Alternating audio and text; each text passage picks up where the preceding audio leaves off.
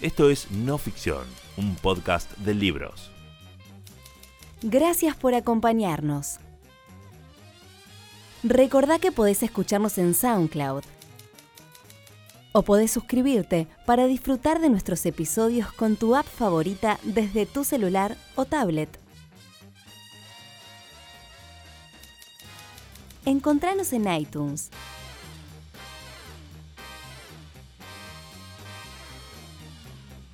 Bienvenidos al podcast de Penguin Random House, grupo editorial.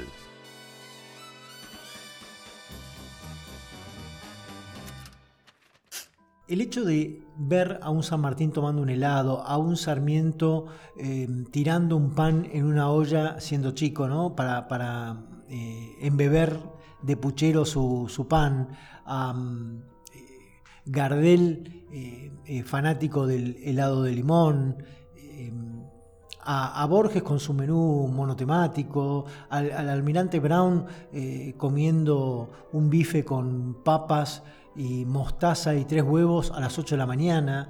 Eh, son situaciones que mm, eh, resultan muy curiosas para nosotros. Eh, a través del tiempo, en, aquel, en aquella época por ahí era muy habitual para todos. Sin embargo, sin duda llaman la atención y los pone en, en otro plano. Es decir, para mencionar solo uno de ellos, el almirante Brown no se levantaba a la mañana, se subía a un barco y peleaba una, eh, una batalla y se iba a dormir.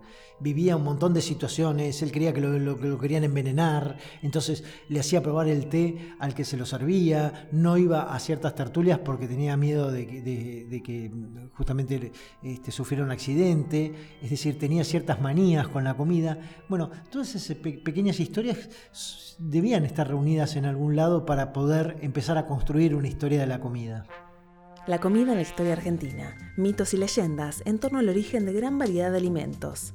Rescata las historias de algunos de los restaurantes más emblemáticos de la Argentina y propone recetas históricas en casi todos sus capítulos. Próximamente en no ficción. La comida en la historia argentina, un libro de Daniel Balmaceda, publicado por Editorial Sudamericana. Encontralo en todas las librerías o busca el ebook ahora mismo en megustaleer.com.ar.